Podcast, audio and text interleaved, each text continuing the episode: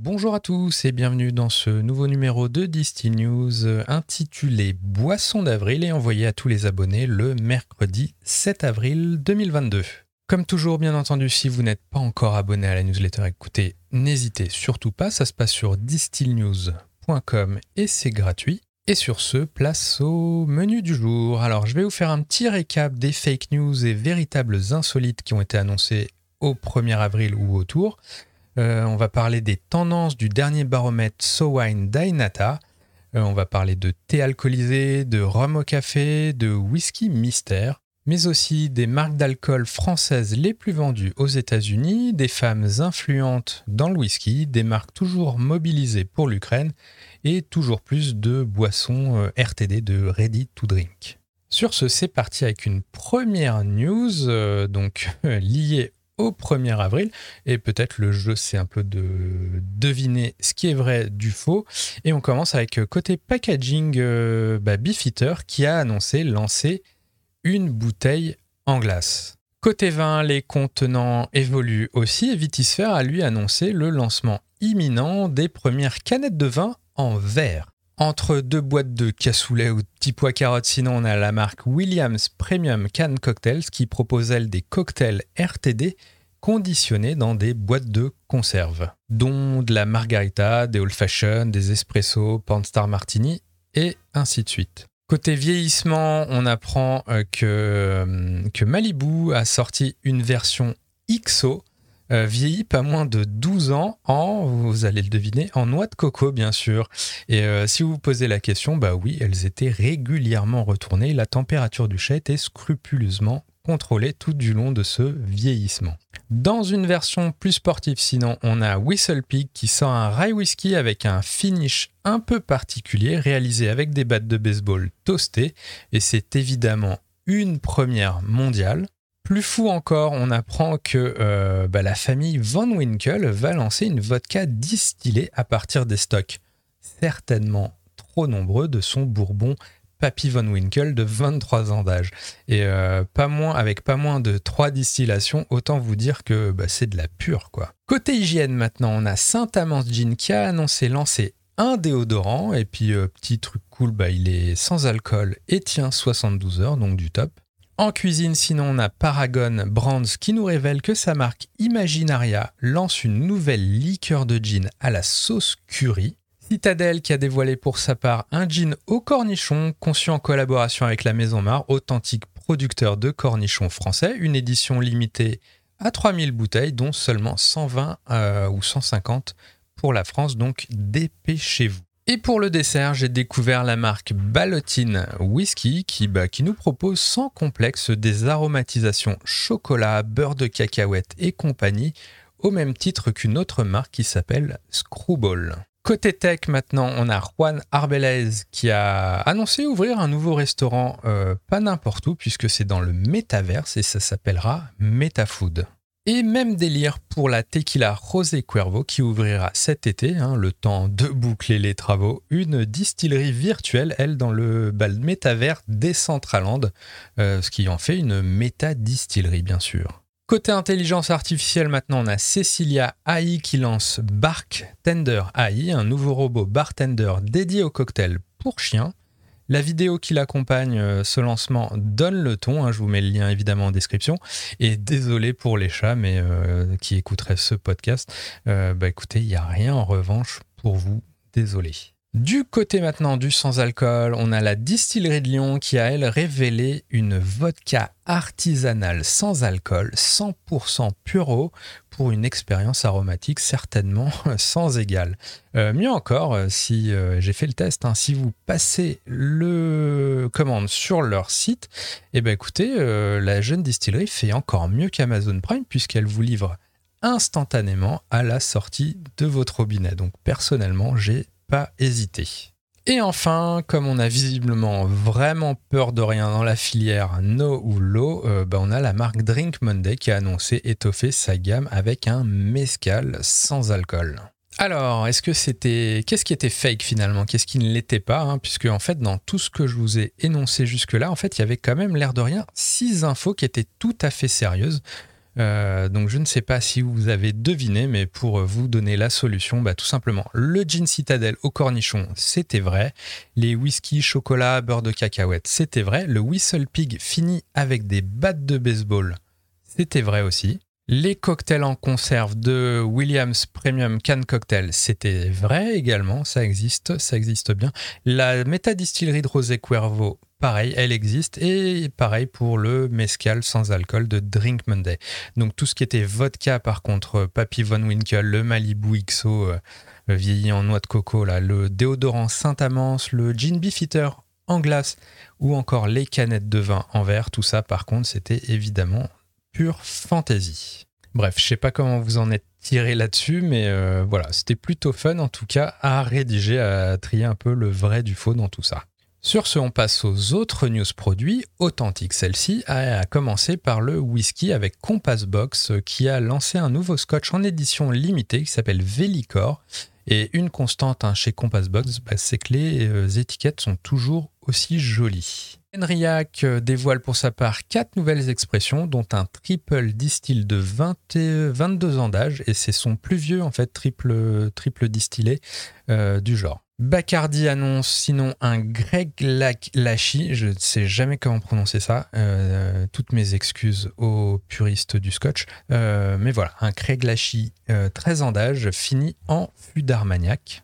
Et là, pareil, je trouve euh, l'étiquette toujours aussi jolie, hein, avec le petit bazar maniaque euh, dessus. On a ensuite Sweetens Cove Spirits Company, qui euh, donc c'est la marque de Bourbon en fait du, joueur de football américain Peyton Manning, qui inaugure Tennessee, un whisky qui se veut être la réconciliation entre le meilleur du Kentucky et du Tennessee. Retour en Irlande avec la distillerie Middleton qui lance elle une nouvelle série d'éditions limitées sous l'étiquette The Jameson Anthology avec pour démarrer un Jameson Single Pot style de 15 ans d'âge. Et enfin, Copperworks a pour sa part décidé pour le 1er avril d'aller à contre-courant de ses sorties habituelles, à savoir euh, basées sur une transparence totale et ce en sortant un whisky mystère pour le coup, euh, dont elle ne précise volontairement rien, à savoir que vous n'avez pas de mention d'âge sur l'étiquette, vous n'avez pas euh, le mash bill, vous ne savez pas combien de bouteilles il y a eu dans ce lot, enfin bref, whisky mystère. Côté rhum, maintenant, The Kraken relance une version café de son Spice Rum. Ça s'appelle The Kraken Roast Coffee. Euh, Renegade, euh, qui est basé à la Grenade, présente pour sa part 5 nouveaux rhums issus de 4 fermes différentes, donc qui s'appellent Nursery Hope, Lake Antoine Upper, Lake Antoine Lower et Westerhall. Pour ses 90 ans, sinon, Nason annonce la sortie de nouvelles cuvées d'exception, dont la mise en vieillissement d'un rhum blanc en fût de Mizunara. Et enfin, les rhums de Ced dévoilent deux nouvelles recettes, à savoir ananas, coco, citron vert, qui est disponible donc depuis le 1er avril. Puis à compter de mi-mai, il y aura également un fraise carambole yuzu. Côté gin maintenant, on a Kaoren qui lance un nouveau gin aromatisé à l'orange sanguine. Côté RTD, un beau, belle rubrique cette semaine avec déjà euh, Bacardi qui déploie une nouvelle gamme de cocktails prêts à boire, à savoir sous la marque Tails Cocktail. Et là aussi, à l'instar de Upper Over de Brown Forman, bah, ces recettes sont réalisées à base de spiritueux du portfolio de Bacardi. Donc par exemple, vous avez du D-Wars, euh, du Scotch D-Wars pour le whisky sour, vous avez du gin Bombay Saphir pour le gimlet et ainsi de suite. Next, le groupe Constellation Brands a lui révélé aux États-Unis une nouvelle marque de RTD à base de vin blanc et vin rouge qui s'appelle Next Round. Et toujours dans le même groupe, on a également euh, Zvedka Tropics Tea Spritz, donc une extension euh, RTD de sa marque de vodka Zvedka. En parlant de vodka justement, bah, Ciroc annonce de même son arrivée sur le marché des prêts à boire en canette avec une gamme de 4 recettes. En France, sinon, on a un nouveau hard seltzer en bouteille qui fait son apparition et il s'appelle Setsun. Et en regardant la récente participation d'Alexandre Siresh, cofondateur des Bienheureux, donc tout ce qui est whisky Bellevoix notamment, euh, dans l'émission Business Inside, on pouvait découvrir que l'entreprise va sortir prochainement un thé alcoolisé à 5 euh, degrés d'alcool au rhum El Pasador de Oro et son petit nom c'est Tiroc, donc à suivre. En passant vite fait, sinon, Abinbev lance un nouveau hard seltzer sous la marque Michelob Ultra Organic Seltzer et il y a quatre références. Et après euh, ces hard seltzer, bah, Hard Rock, euh, Hard Rock Café, il va aussi de sa gamme de cocktails prêts à boire. Et pour finir cette rubrique euh, produit, bah écoutez, on a le sans-alcool Atopia de William Grant Henson qui euh, élargit sa gamme, son offre avec deux nouvelles déclinaisons, dont une version rhubarbe et gingembre. On passe aux tendances maintenant avec SoWine qui présentait la semaine dernière son baromètre SoWine euh, Dynata 2022. Et euh, qu'est-ce qu'on peut en retenir euh, bah, Par exemple que la bière est visiblement désormais la boisson alcoolisée préférée des Français devant le vin, donc grâce à une croissance de 12 points par rapport à son score de 2021. L'influence des réseaux sociaux stagne pour sa, barre, sa part, pardon, voire baisse un peu en termes de recommandations d'achat.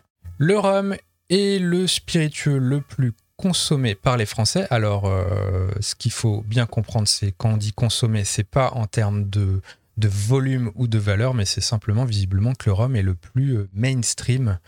Euh, voilà. Mais sinon, si on compte juste les volumes consommés, ça reste évidemment le whisky le plus consommé par les Français. Mais il n'empêche, hein, le rhum est plébiscité.